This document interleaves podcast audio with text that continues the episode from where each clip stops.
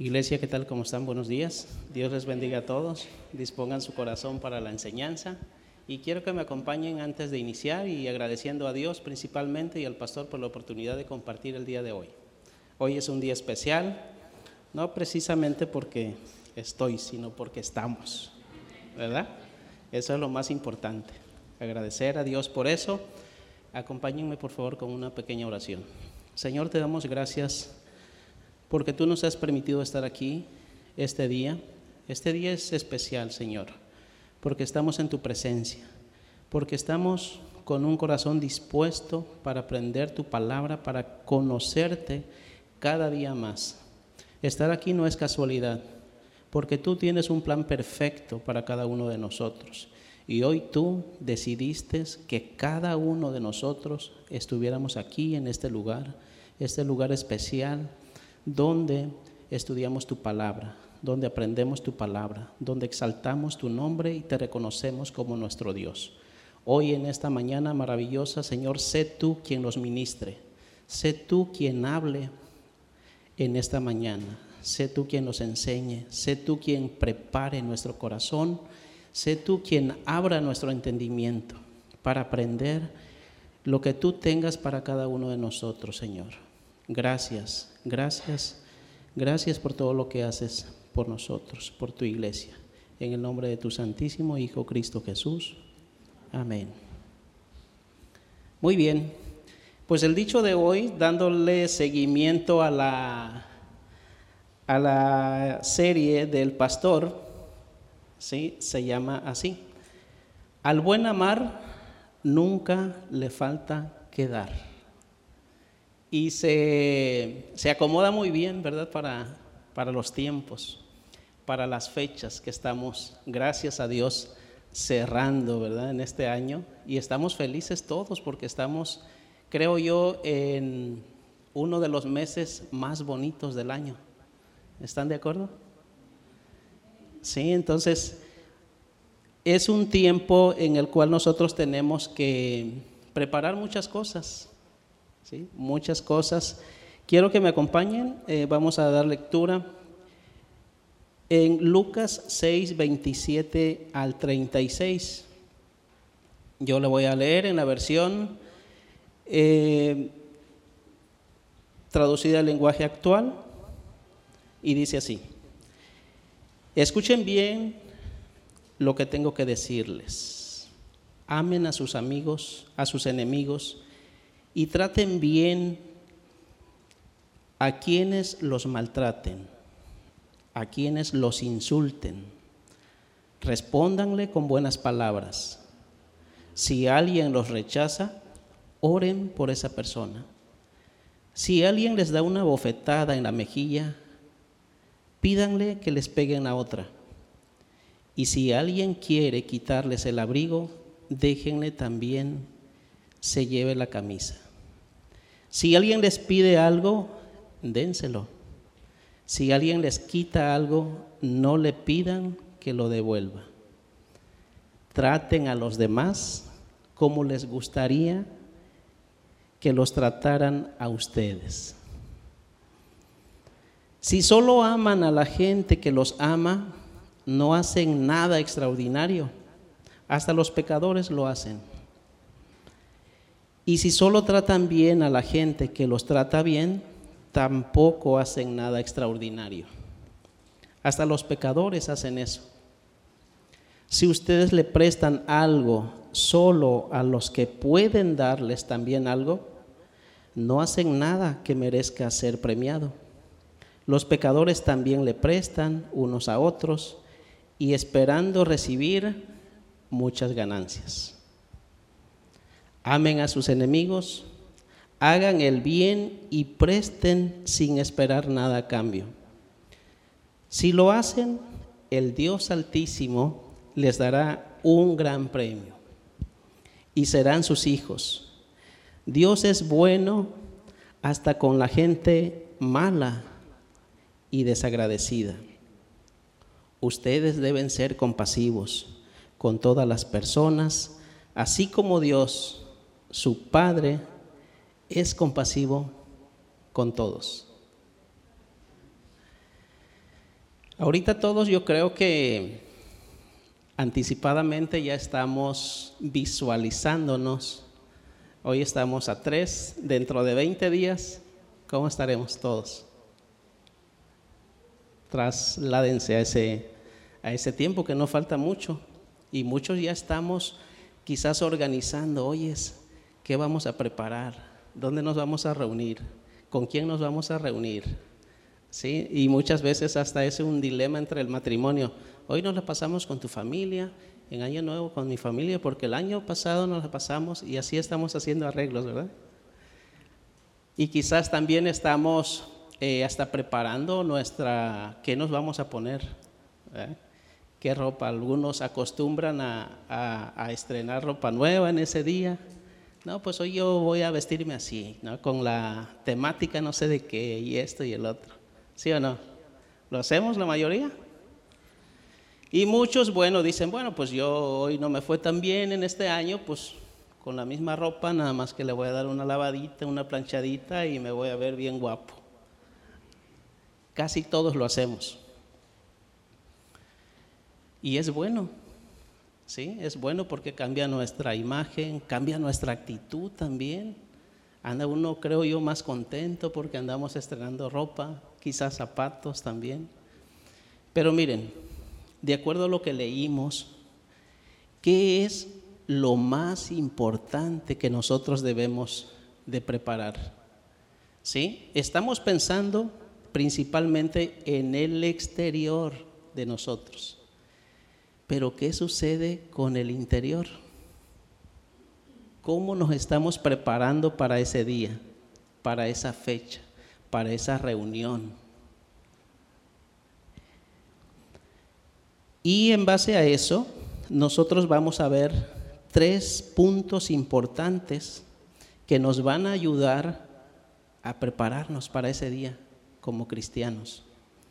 El punto número uno es el amor.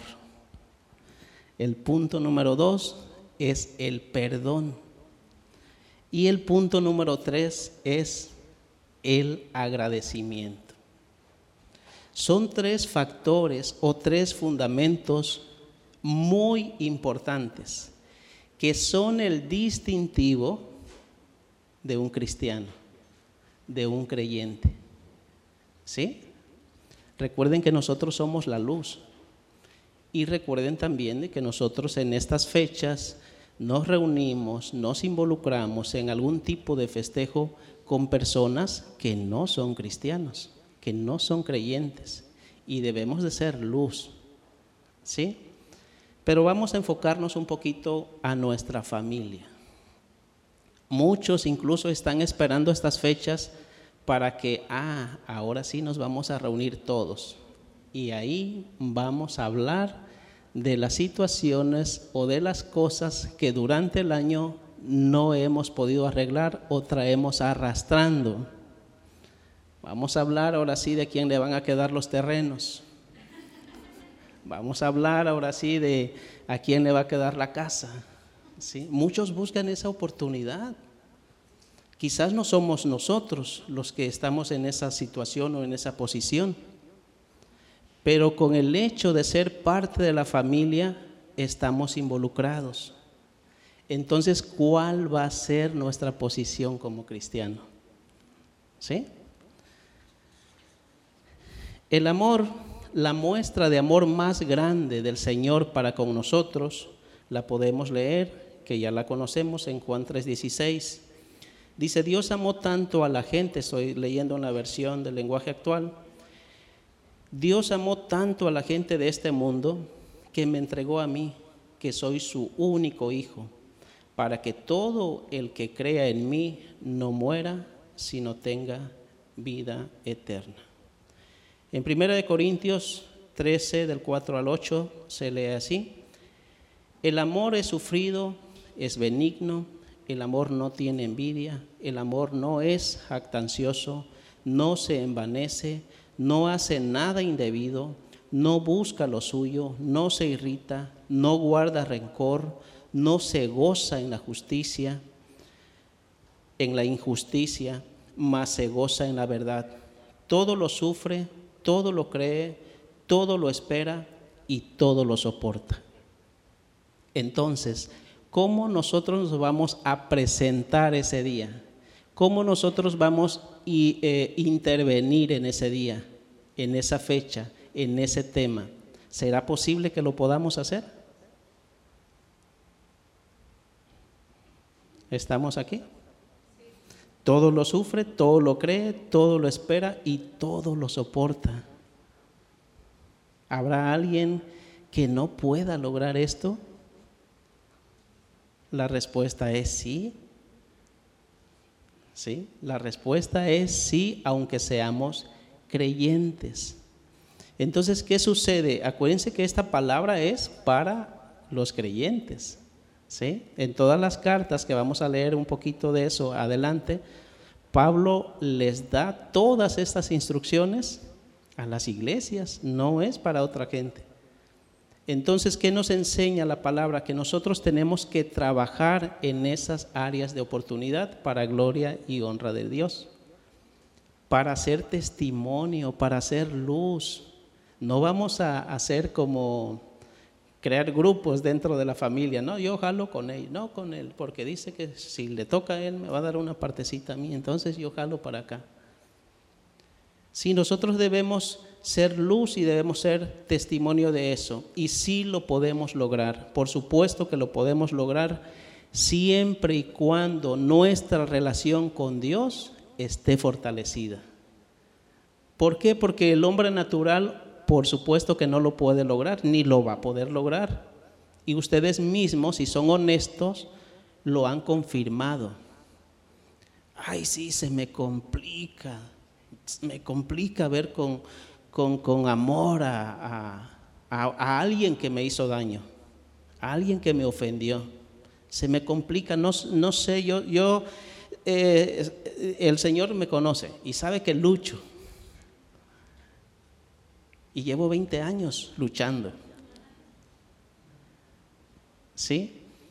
Sí es posible siempre y cuando nosotros tengamos una relación íntima con, el Señor a través de la oración. Para que el Espíritu de Dios sea el que nos motive, sea el que nos haga, eh, el que nos impulse a hacer su voluntad. Porque nosotros solos jamás lo podemos lograr. Vamos a estar aquí, por supuesto, y vamos a estar estudiando, viniendo, pero no tenemos, como decía, nos eh, comentaba el pastor, no vamos a tener esa actitud, no vamos a tener ese querer ser. Una cosa es que no podamos o que se nos dificulte, y bien, gracias, y otra cosa es que el Espíritu Santo nos redarguye en ese tema que nosotros no hemos podido resolver y el Señor sabe que tenemos esa buena intención de hacer su voluntad. Son cosas muy diferentes. ¿De qué forma entonces nosotros vamos a, a reflejar o vamos a dar el testimonio de que el Señor está en nuestra vida? que el Espíritu Santo es el que nos mueve. Y además, cómo nosotros vamos a, a través de nuestra vida, dar es, vamos a, a enseñar a otros. Acuérdense que el testimonio es la forma de evangelizar más poderosa que nosotros debiéramos tener. ¿Por qué? Porque todo el mundo eh, comenta, ¿no? Fíjate, es cristiano o se dice cristiano y cómo vive o cómo anda. Aunque te sepas versículos de memoria, sí, aunque tengas incluso una conducta aparentemente intachable. Pero ¿qué dice la palabra? Por sus frutos los conocerás. Eso no lo podemos ocultar. Eso no lo podemos evitar. Todos estos tres eh, factores o fundamentos se desprenden de la relación que nosotros tengamos con el Señor. El amor, si nosotros no tenemos amor, nosotros jamás o en nosotros jamás se va a generar la intención del perdón. Si nosotros no tenemos amor, no se genera perdón y tampoco se despliega de ahí el agradecimiento. Eso es imposible. Si usted es agradecido o usted dice que perdonó a todo el mundo, pero no tiene amor, yo creo que nos estaremos eh, saboteando nosotros mismos o nos estamos engañando nosotros mismos. Hablando del perdón en Juan, primera de Juan 2, 2 dice, Dios perdona nuestros pecados y de todo el mundo, porque Cristo se ofreció voluntariamente para morir por nosotros. ¿Por qué nosotros vamos a perdonar? ¿Por qué nosotros debemos de perdonar? Porque también fuimos perdonados. ¿Sí? Porque el Señor nos perdonó por lo que hizo en la cruz. Y a nosotros se nos dificulta perdonar. ¿Cuántos años llevamos sin perdonar a quizás a nuestro papá, quizás a nuestra mamá, a los hermanos, el hijo a los padres, el padre a los hijos, hijos ingratos, padres ingratos. ¿Cuánto tiempo llevamos? No tiene ningún sentido llegar a, digo, viéndolo desde el punto de vista cristiano, llegar bien a una cena con muchas luces, velas quizás, no sé cómo arreglen eh, el espacio para la cena, el pavo, sí, bien rico. Pero incluso en la cena o durante la cena, la familia sale peleado. ¿Sí? No tiene ningún sentido. Nosotros vamos a perdonar porque el Señor nos perdonó. Por eso. Nosotros no tenemos o no, no eh, o el Señor no se fijó en que si lo merecíamos o no lo merecíamos. Él lo hizo con todo su amor.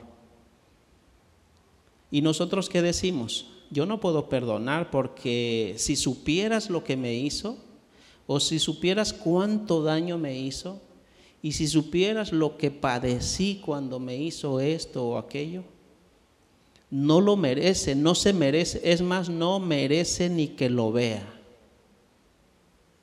Por supuesto que no lo merece, así como tú y yo no lo merecíamos también, pero el Señor lo hizo en la cruz y te perdonó a ti, me perdonó a mí. Y no lo merecíamos.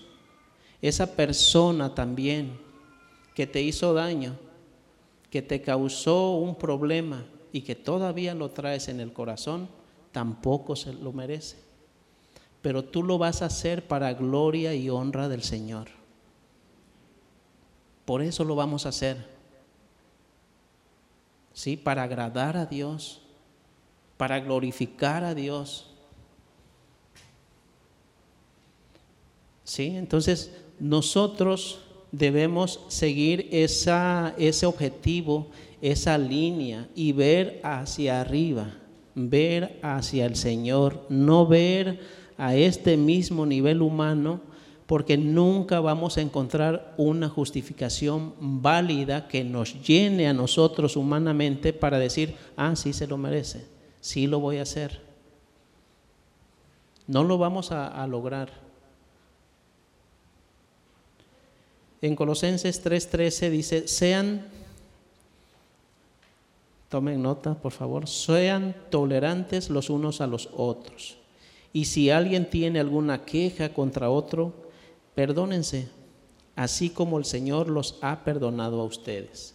Si ustedes leen el libro de Mateo, el libro de Marcos, el libro de Lucas, van a encontrar todas estas instrucciones. Y en todas dice, ámense como el Señor los amó, perdónense como el Señor los perdonó y así sucesivamente.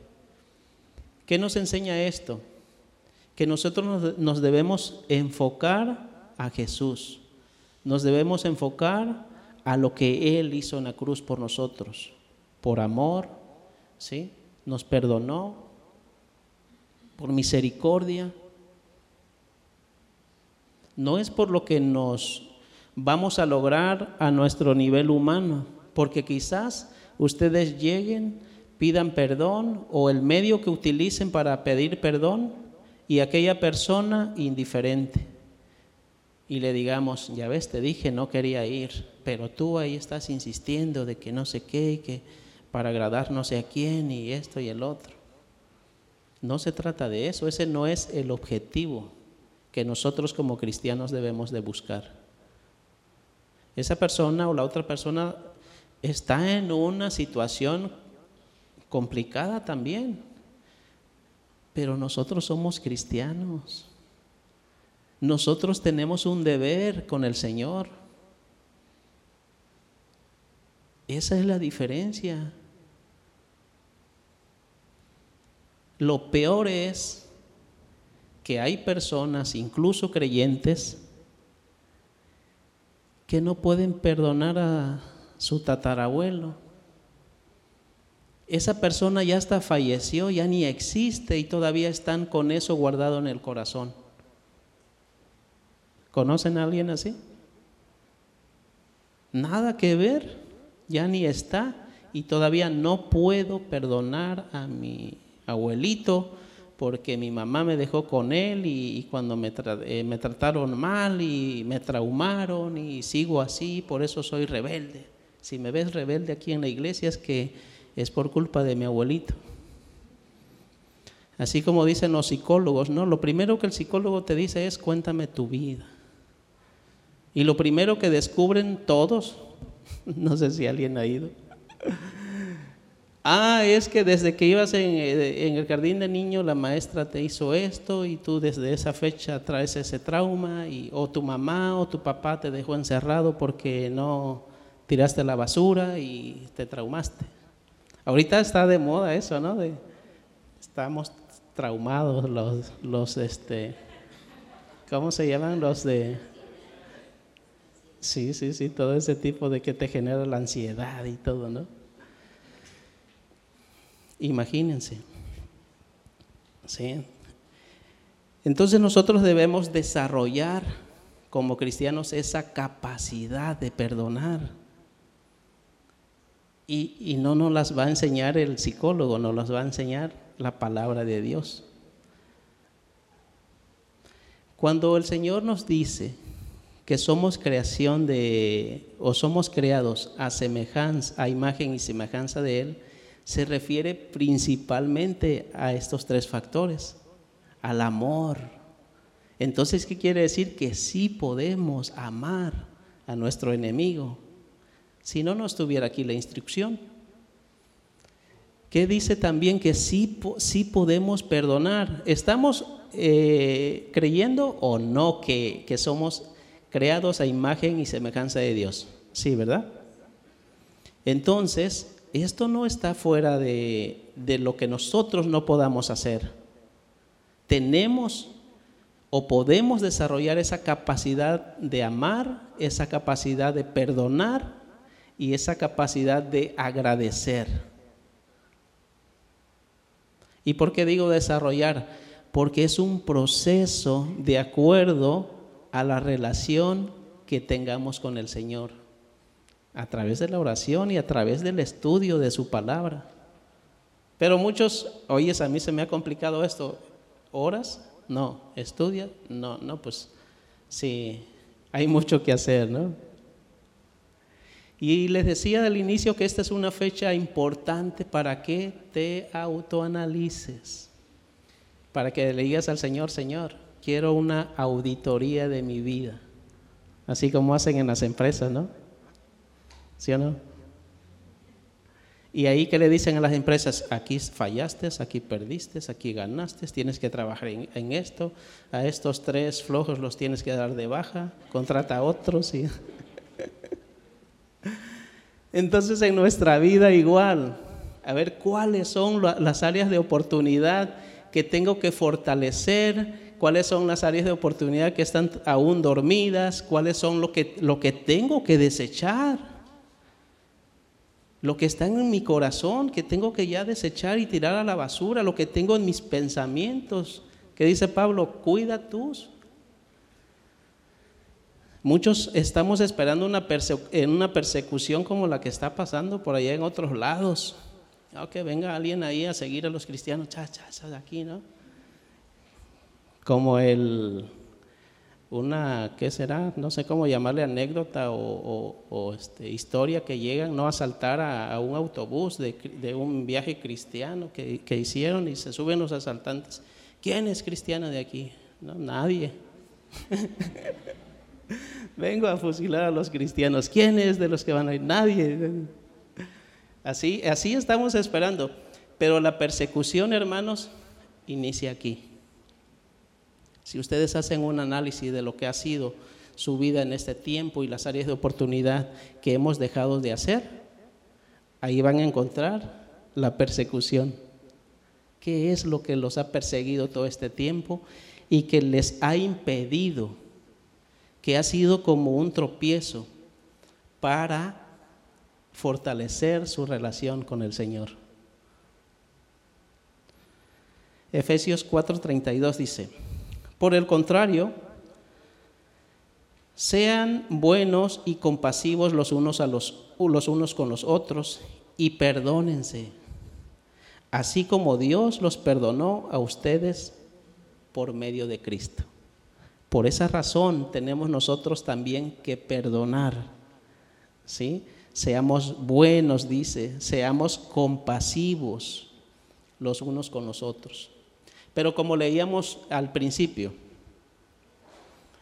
¿qué leímos al principio? Que nosotros se nos facilita amar a nuestra esposa, ¿verdad? Se nos facilita, en el caso de las esposas, pues a su esposo, a los hijos, a los padres. Pero aquí estamos hablando ya de otro nivel también. Amar a quien nos hizo daño, imagínense. ¿Se puede? Amén. Bueno, entonces háganlo. Entonces háganlo, tomen ahí esa nota de las áreas que tenemos que ir corrigiendo en nuestra vida. Ayudar a quien nos ayude. Y digo, dentro de lo que cabe, a veces humanamente es normal, ¿no? Que yo quiera llevarme con aquella persona, quiera convivir con aquella persona que de alguna manera o en algún tiempo determinado me pueda él también corresponder y ayudar con algo. Pero la palabra de Dios no dice que eso sea malo, dice que debemos de cuidarnos de esa situación y el trabajo de nosotros como cristianos debe ser al siguiente nivel porque ya explicado o ya leímos al principio que eso lo hace, en otras palabras, lo hace cualquiera. Pero nosotros como cristianos debemos estar capacitados para amar y perdonar a quien nos lastimó, a quien nos hizo daño, a quien nos dio una bofetada y ya no le quisimos ofrecer la otra mejilla.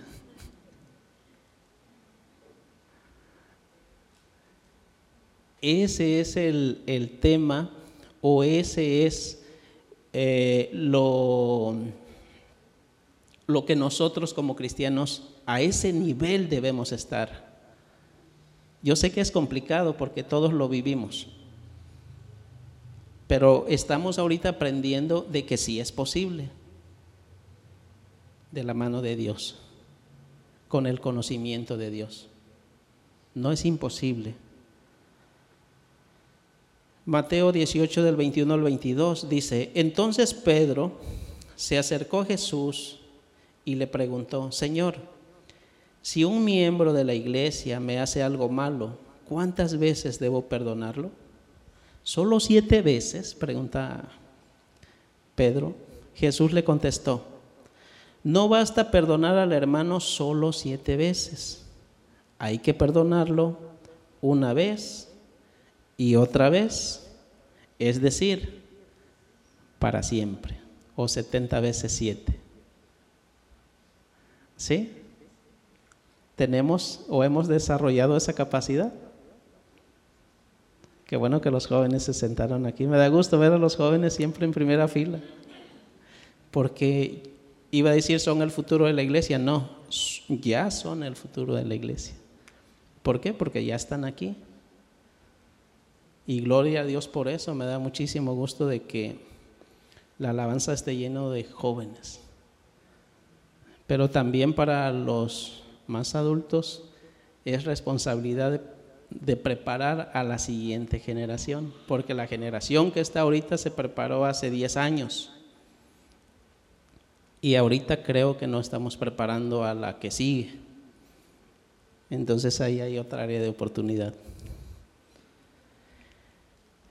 70 veces 7, o perdonar para siempre, o por siempre. ¿Qué decimos? Oye, ya te la pasé una vez, pero ya agarraste de cantaleta. ¿Me viste la cara de qué o qué? O sea, y como la canción, ¿no? Tropecé otra vez con la misma piedra. O sea, ¿de qué se trata?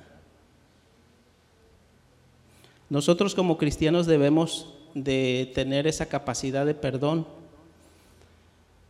no porque lo merezca, ya lo dijimos, sino para glorificar a Dios. Todas esas instrucciones son para el que está de este lado, por decirlo así, el afectado. Pero también tienen efecto para, porque si estamos entre hermanos, el hermano que está afectando o que está ofendiendo también debe desarrollar esa capacidad de decir, oye, sí es cierto, ya lo agarré de mi puerquito, siempre a él, siempre a él. Por lo menos que se ocupe de otro.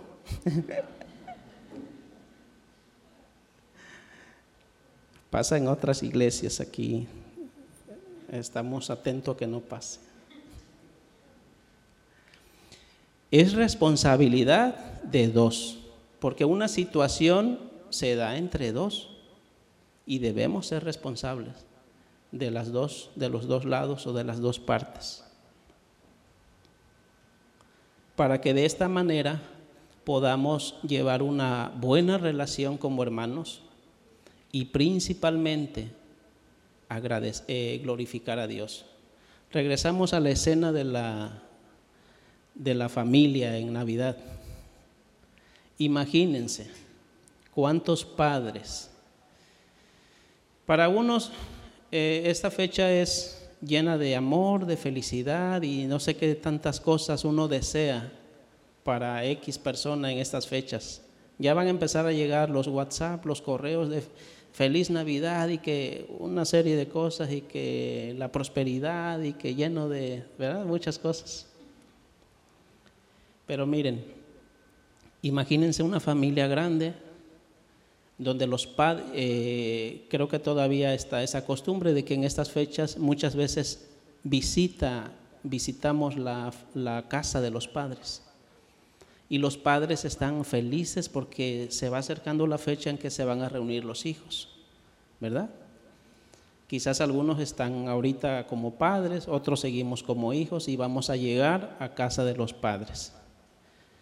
Los padres están felices. Pero de pronto el papá se entristece o la mamá. ¿Por qué? Si es una familia, ahorita son puras familias chicas de uno o dos, antes eran de ocho para arriba. Imagínense que de los ocho, vámonos a un término medio, tres no se llevan. Y esos tres ya están casados. Y como la esposa le hace caso al esposo, agarra partido y bueno, si mi esposo no se lleva con ellos, yo tampoco entonces ya son seis en lugar de tres. Pero de todas maneras llegan. Pero la convivencia, la armonía, la energía, bueno, y si son cristianos, el espíritu, no se siente, no se vive. Imagínense esos padres No saben con quién a quién servirle primero, porque si le sirvo primero a él se va a enojar y si le sirvo no saben a quién a quién mejor sirvan y me hablan cuando ya esté la mesa, ¿no? Miren, así es nuestro Padre. Así es Dios con nosotros, con su iglesia, con su pueblo. Entonces, si alguien de los hermanos, de los que estamos aquí, vamos a centrarnos aquí hoy, está viviendo una situación semejante, recuerde que el Padre no está feliz con esa situación. Recuerde que el Padre está incómodo y desacuerdo por esa situación. Y por esa razón el Espíritu de Dios no fluye, no hace esa conexión, no existe esa armonía. Y nosotros queremos desarrollar amor, perdón, gratitud, ¿cómo? Si el que lo produce es, es el Espíritu Santo y no puede fluir por cómo somos o por cómo andamos, cómo vivimos.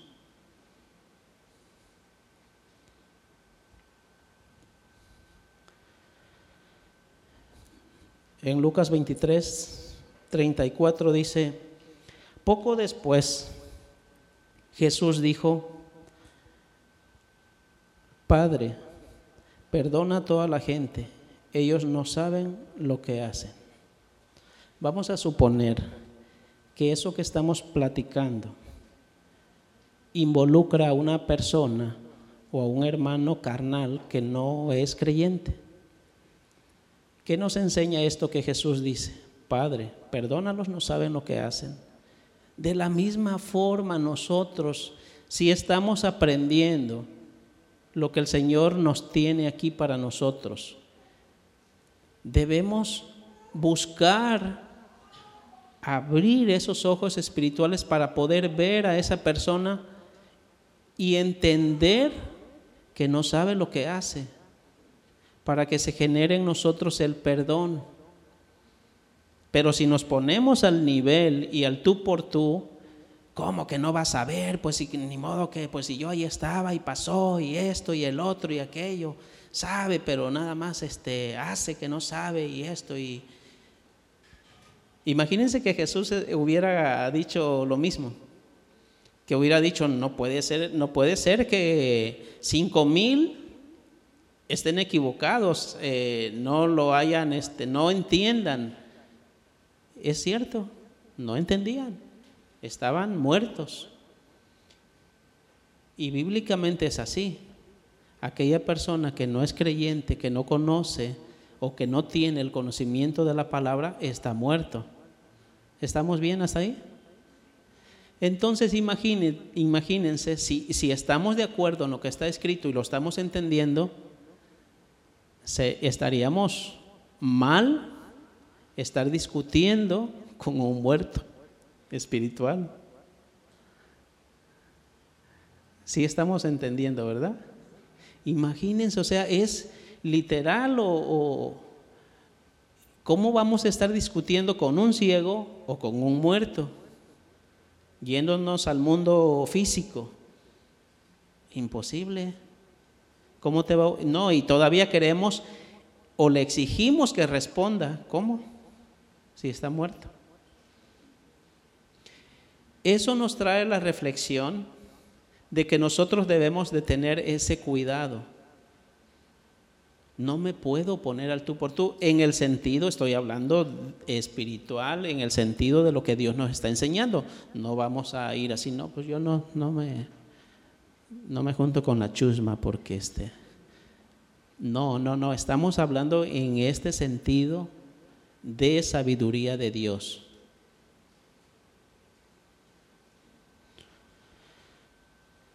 Amor, perdón y, esos dos generan el agradecimiento, la gratitud, ser agradecido. Segunda de Corintios 11, 24 al 27, se lee así, dice, cinco veces las autoridades judías me han dado 39 azotes con látigo, tres veces las autoridades romanas me han golpeado con vara, una vez me tiraron piedras, en otras tres ocasiones se hundió el barco en que yo viajaba, una vez pasé una noche y un día en alta mar hasta que me rescataron. He viajado mucho, he cruzado ríos, arriesgado mi vida, he estado a punto de ser asaltado, me he visto en peligro entre la gente de mi pueblo y entre los extranjeros, en la ciudad y en el campo, en el mar y frente a falsos hermanos de la iglesia. He trabajado mucho y he tenido dificultades. Muchas noches las he pasado sin dormir he sufrido hambre y sed y por falta de ropa he pasado frío, pero estoy agradecido con Dios. Ya lo último es este parafraseo. Que usted hubiera vivido esto, estaría agradecido con Dios. No sé cuál haya sido su historia en estos 11 meses, porque estamos iniciando el 12. No sé, solamente usted y Dios la conocen pero ya desarrolló esa capacidad de decir, Señor, estoy agradecido contigo por lo que me has permitido vivir, por esas dificultades, por esas adversidades que me fortalecieron y lo más importante, estoy más aferrada a ti o aferrado a ti. ¿Quién lo ha hecho? ¿O quién lo va a hacer? Porque Estamos cerrando el año y tenemos forzosamente que hacerlo. ¿Para qué? Para crecer, para madurar en el Evangelio. Y eso es lo que decía, eso es lo que dijo Pablo. Todo lo que pasó, él agradecido. ¿Por qué? Porque él por el poder del Espíritu Santo, él decía y lo enseñaba, yo puedo o yo aprendí a vivir en escasez y en abundancia. Nosotros tenemos que aprender a hacerlo.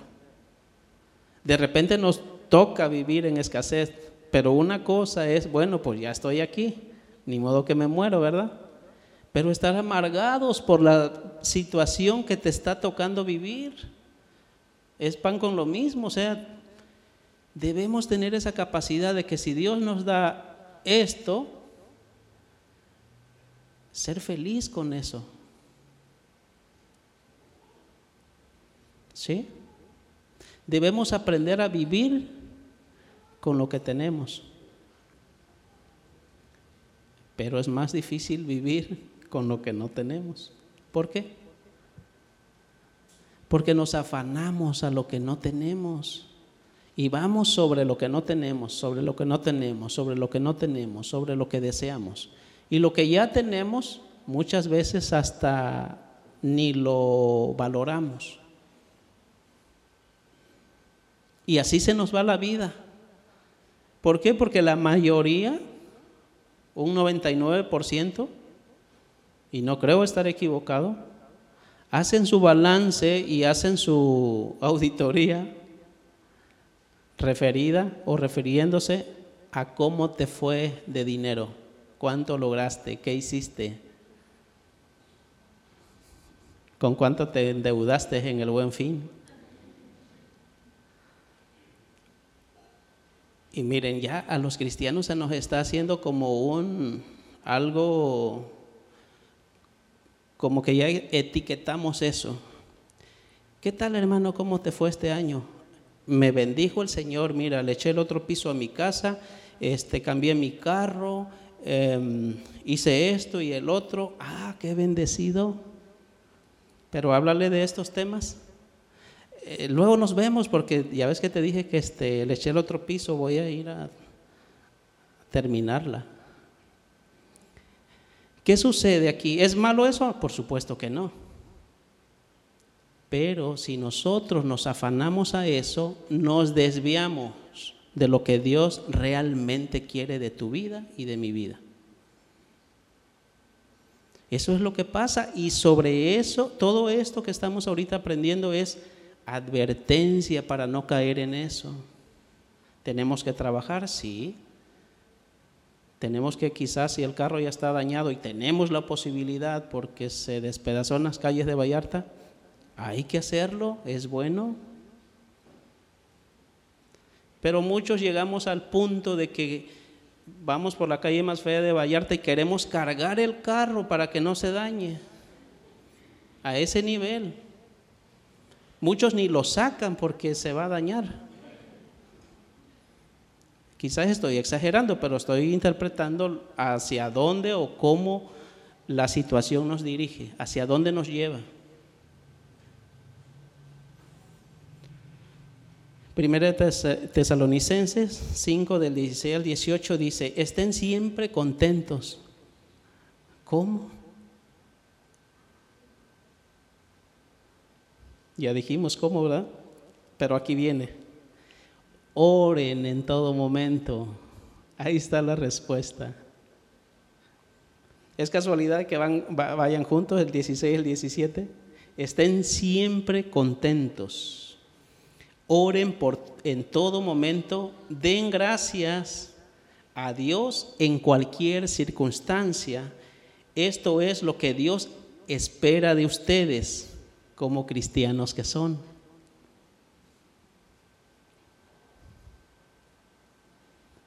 ¿Ven? Eso es lo que Dios espera de nosotros. Y aquí en, el último párrafo, como cristianos que somos, esta palabra es para nosotros. Nosotros o nuestra paz, nuestra felicidad, no depende de las circunstancias. O mejor dicho, no debe depender de las circunstancias. Si algo no salió bien, si algo está sucediendo en tu vida, si algo no se logró en este año concretar, no pasa nada. Tenemos vida, que es lo más importante, y vida y en victoria con el Señor. Tenemos salud, estamos aquí, estamos aprendiendo de su palabra y cada día que nosotros despertamos es una oportunidad para agradecer a Dios y es una oportunidad para evangelizar a alguien y es una oportunidad más para amar.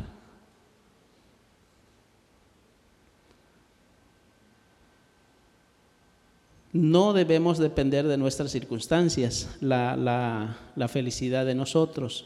Nuestra felicidad depende de, de Dios.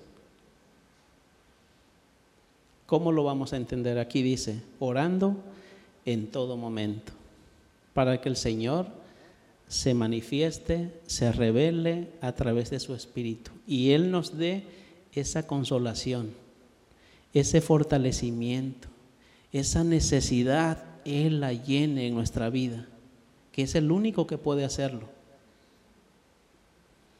Cuando alguien tiene una pérdida de un ser querido, obviamente lo acompañamos, le damos alguna palabra, un abrazo quizás, lo acompañamos ahí. Pero miren, nada de lo que digamos y nada de lo que podamos hacer a su favor lo llena. Yo me imagino que en esas situaciones realmente lo escuchas, pero como que no entiendes porque anda uno como en otra situación, ¿no? De dolor el único que lo puede hacer, que lo puede llenar en ese espacio, en ese dolor, en esa tristeza, es Dios.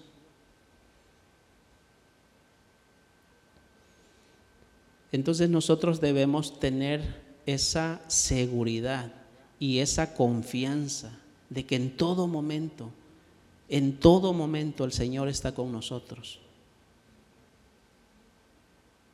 y no debemos de perder la brújula, de querer resolver los temas que le corresponden a Dios a través de otras situaciones. Por eso el mundo está de cabeza, está desenfocado, porque todas sus situaciones la quiere resolver con su propio entendimiento, con su propio conocimiento.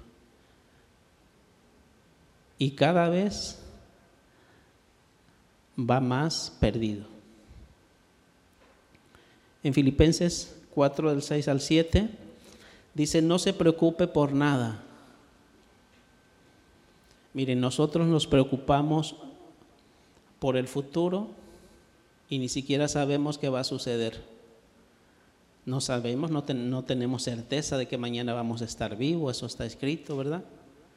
Pero nos afanamos Muchos ya están preparando, principalmente en los negocios, están preparando su proyección para el siguiente año.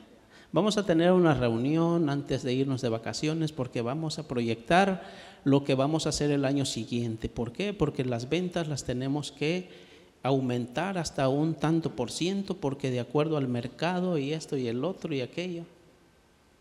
Todo está enfocado en eso. Todo está enfocado en eso y ni siquiera sabemos si vamos a estar vivos para ese día. Hoy fíjense que le pasó esto a fulanito y es el que tenía los archivos. Ahora, ¿cómo le vamos a hacer? No lo subió a la nube, entonces no sabemos en qué computadora la dejó. ¿Ve? Pero nosotros afanados en eso. Y lo peor, anclados en el pasado. ¿sí? Todavía no nos hemos, no nos hemos podido soltar de lo, del, del pasado. Y esas dos cosas nos han evitado vivir plenamente el presente, que es lo único que tenemos seguro. ¿Sí se dan cuenta? Entonces, el Señor nos enseña que vivas plenamente tu vida, vivas el presente de acuerdo, obviamente, a sus estatutos. Y no desperdiciar la vida en esos pensamientos. Sigo leyendo, dice, por nada seis afanoso, no, perdón, por nada, eh, no te preocupes por nada, más bien, sí estoy bien, más bien oren y pídanle a Dios todo lo que necesiten. Tome nota y sea agradecido. Así Dios le dará la paz. Esa paz que la gente de este mundo no alcanza a comprender, pero que protege el corazón y el entendimiento de los que ya son de Cristo a ese punto y por eso estas recomendaciones, por, esa, por eso esta instrucción, porque el Señor lo que quiere es guardar tu corazón, que cuides tus pensamientos, porque de ahí también sale la maldad.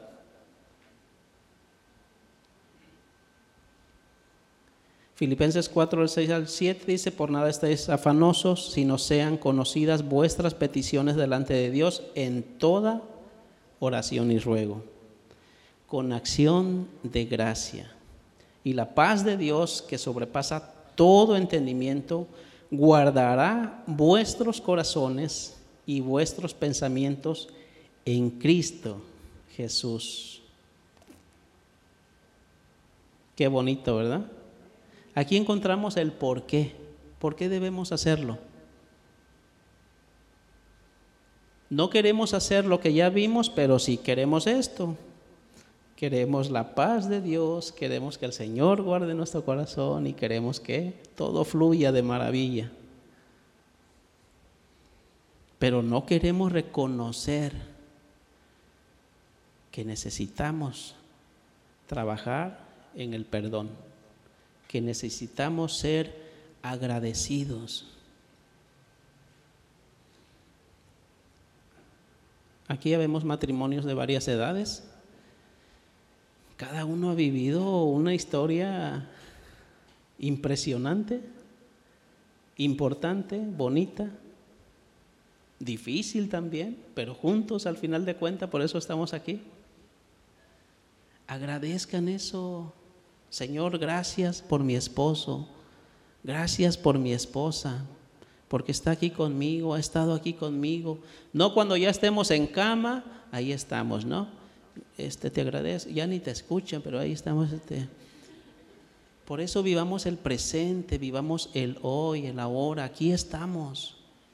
¿Por qué se nos dificulta tanto? ¿Por qué? Porque no hemos desarrollado eso, eso que el Señor nos está enseñando a través de su palabra. Agradezcan ¿sí? Sean, seamos agradecidos. Los padres con los hijos, los hijos con los padres.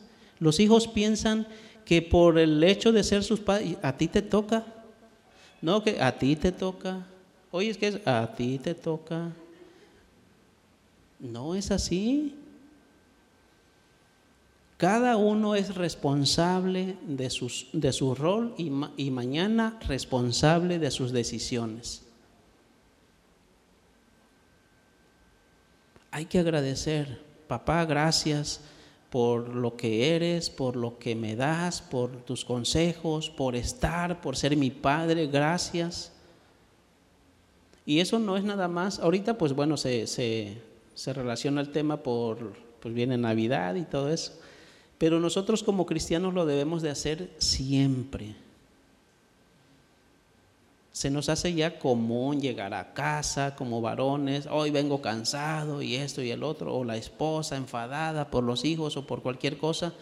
Se nos olvida el cómo te fue, mi amor. Se nos olvida el te amo. Se nos olvida el gracias. Se nos olvida el detalle. Porque ya vivimos una vida llena de rutina, llena de estrés, llena de tantas cosas. Si, te toca dar aguinaldo, andas de mal humor. Si, sabes que lo vas a recibir y ya te dijeron que no te lo van a dar, andas de mal humor también.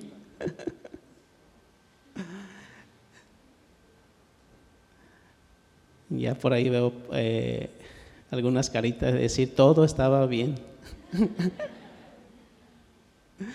Pero es una realidad. No hay que caer en eso, hay que ver las cosas como son y poner atención en ello corregirlas. ¿Sí? El Señor nos está esperando. El Señor nos espera. El Señor entonces nos invita. El Señor quiere que nosotros y se, seguirá buscando también servidores que estén dispuestos que, que a desarrollar esa capacidad de amor, de perdón y de gratitud. Maestros, estoy hablando ya a nivel de nuestra congregación, maestros que desarrollen esa capacidad de amor, perdón y gratitud. Creyentes que desarrollen esa capacidad. Pastores también, que desarrollen esa capacidad de amor, de perdón y de gratitud. De eso se trata el crecimiento de, una, de la iglesia de Cristo, no del crecimiento de una congregación. El crecimiento de la iglesia de Cristo se refiere a esto. ¿Cómo, cómo crecimos en este año? ¿O a cuántas personas le hablamos del Evangelio de Cristo y hoy está aquí sentado? eso nos invita el Señor. No podemos ser agradecidos si no tenemos amor en nuestro corazón. No podemos desarrollar la capacidad de perdón si no tenemos amor y principalmente si no hemos reconocido que nosotros también fuimos perdonados inmerecidamente y con nada se podía corregir o pagar ese pecado. Solamente con la muerte de Jesús. Entonces, hermanos, hermanas, si tú tienes o descubriste o el Señor te hizo encontrar hoy en esta hoy en este día un área de oportunidad que tengas que debas de trabajar para gloria y honra de Dios, no te tardes. Pon atención en eso. Hay que hacerlo. ¿Por qué esperar? Ya aprendimos que el Señor se, se goza, el Señor está feliz si nosotros lo hacemos, porque somos sus hijos y no podemos y no debemos esperar más. Hay que darle esa gloria y hay que darle esa honra a Él. Termino con esta, esta lectura que está en Lucas 7, a partir del 37. Dice entonces una mujer de la ciudad que era pecadora, al saber que Jesús estaba a la mesa en casa del fariseo, trajo un frasco de alabastro con perfume y estando detrás de él y sus pies, llorando, comenzó a regar con lágrimas sus pies y los enjuagaba con su cabello y besaba sus pies y los ungía con el perfume. Cuando vio esto el fariseo que le había convidado, dijo para sí, este, si fuera profeta, conocería quién y qué clase de mujer es la que le toca, que es pecadora. Me salto al 44, dice, y vuelto a la mujer, dijo a Simón, ¿ves a esta mujer? Entré a tu casa y no me diste agua para mis pies, mas ésta ha regado mis pies con sus lágrimas, y los he enjuagado y los, y los ha enjuagado con sus cabellos. No me diste beso, mas esta, desde que entré, no ha cesado de besar mis pies. No ungiste mi cabeza con aceite, mas esta ha, ungido con perfume mis pies. Por lo cual te digo que sus muchos pecados le son perdonados porque amó mucho. Mas aquel a quien le he perdonado poco, poco ama. Y ella le dijo, tus pecados te son perdonados. Ese es el nivel de, de agradecimiento que el Señor quiere con nosotros.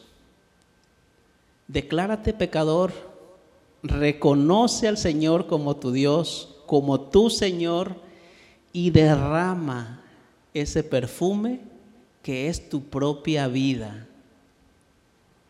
Es lo que el Señor quiere, que te humilles, que vayas con ese corazón arrepentido, con ese corazón contrito y humillado. Así podemos traducir ese perfume que esa mujer pecadora derramó en los pies de Cristo. Y eso es lo que el Señor nos invita, ese es el Señor, lo que el Señor nos enseña. Pero esta pecadora primero reconoció que lo era Segundo, reconoció quién era el Señor. Y tercero, le generó ese agradecimiento. ¿Podemos hacerlo?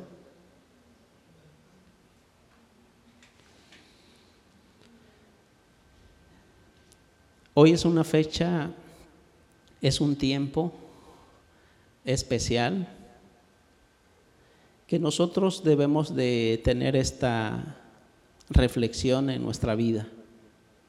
Hay muchas cosas que nos desvían.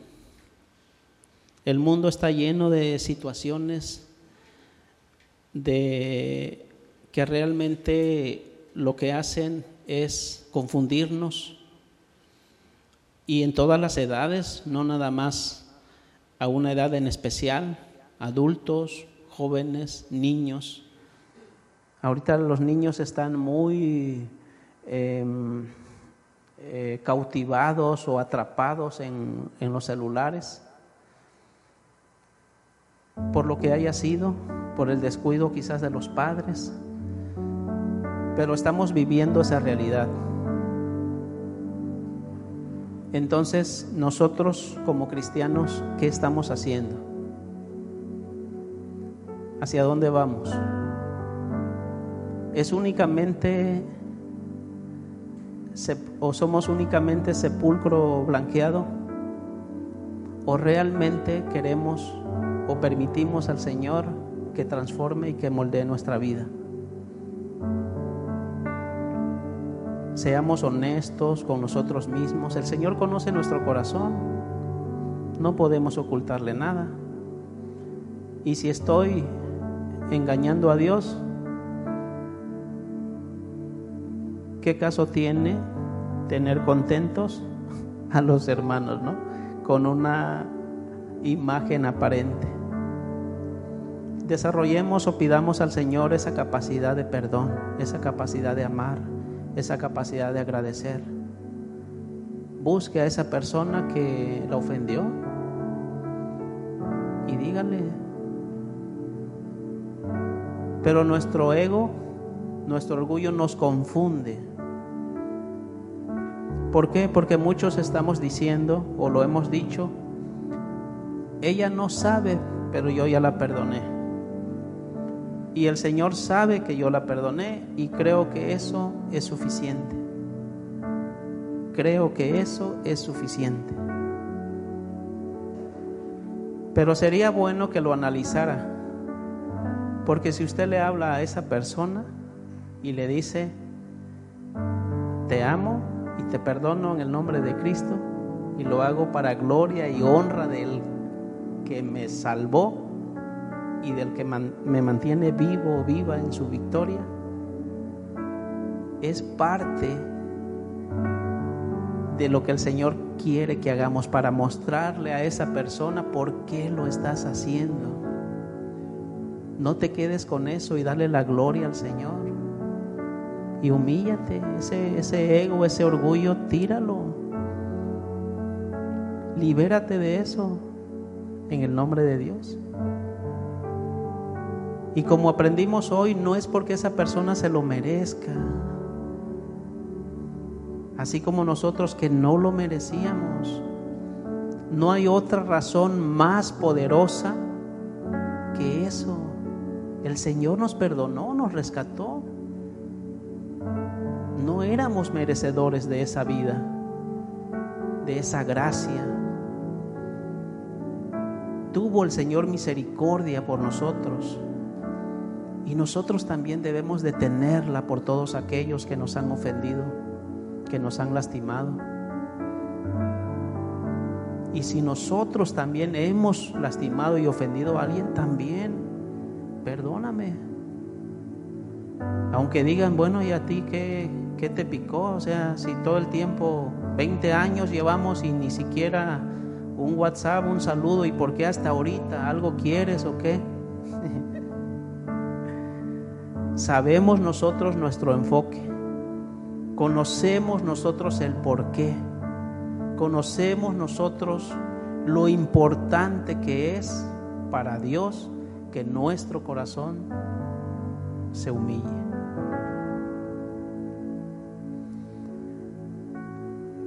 Si se pueden poner de pie, por favor, para hacer una oración de cierre. Y por favor, si aquí está la persona a la cual usted pueda pedirle perdón, puede ser su esposa, puede ser su esposo, puede ser su hijo, es el momento. Hágalo, hágalo. No se detenga, que fluya el Espíritu de Dios en su vida, que fluya, que fluya, déjelo, déjelo que fluya, que el poder de Dios obre en su vida, sane de eso, libérese de eso. Señor, gracias por esta mañana. Gracias por este día. Gracias, Señor, por tu amor y tu misericordia. Gracias por todo lo que has hecho por mí, por mi familia. Gracias lo que has hecho por nuestra casa, por tu iglesia, por tu pueblo. Gracias, Señor, porque inmerecidamente Tú diste tu vida por mí, Señor. Gracias por la bendición de estar aquí. Gracias por la bendición, Señor, de estar en tu iglesia, en esta congregación. Bendito seas, Padre, por todo. Abraza a tu esposa, abraza a tu esposo, abraza a tus hijos. Dile que los amas. Díselo hoy, ¿para qué esperar mañana? Dale gracias a Dios si no hay ninguna situación que estorbe para ir al Señor, no importa, dale gracias directamente a Él precisamente porque no ha habido una situación difícil que te haya impedido aferrarte más a Él, a su palabra.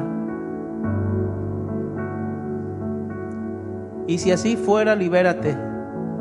Que el Señor a través de su Espíritu te libere de esa situación, de ese rencor, de ese odio, de esa amargura que no te, que no te ha dejado avanzar, de ese cáncer que ha estado afectando tu vida por tantos años, esa amargura que silenciosamente ha avanzado y ha arruinado tu vida, la de tus hijos, la de tu esposa, porque ha trascendido. Pero hoy que tienes el conocimiento y que el Señor te está hablando a través de su Espíritu, libérate el Señor se humilló por ti y por mí. Permitió ser crucificado por ti y por mí. Tú crucifica ese ego. Crucifica ese orgullo. Crucifica esos pensamientos que no concuerdan con los pensamientos de Dios. El Señor quiere creyentes con capacidad de amar, de perdonar y agradecidos. Que su iglesia desarrolle esa capacidad de amar y perdonar y de gratitud. Demos gracias al Señor por la vida. Gracias al Señor por estar aquí. Gracias al Señor por todo por su amor y su misericordia. Hoy es el día, hermanos. Hágalo, hágalo sin temor. Que el Espíritu Santo de Dios fluya en su vida, en su corazón, en la iglesia. Que sane todo eso malo. Que sane todo eso que le ha atormentado todos estos días, todo este tiempo. Permita al Señor que lo limpie, que lo libere, para que el amor de Dios anide en su corazón y no malos sentimientos, no cosas que lo estén envenenando y que lo estén enfermando física y espiritualmente. Déjese moldear, libérese de eso, que el Señor lo haga, permítale que el Señor lo haga. Bendito seas, Señor, por todo lo que nos has dado, por esta tarde. Gracias y bendice a tu iglesia. Bendice, Señor, a cada uno de nosotros y que las situaciones difíciles hayan sido para fortalecernos y acercarnos más a ti, Señor. Toda la gloria y toda la honra es para ti, Señor. Gracias, gracias, gracias, Padre, en el nombre de tu Santísimo Hijo. Jesús. Amén. Un aplauso al Señor.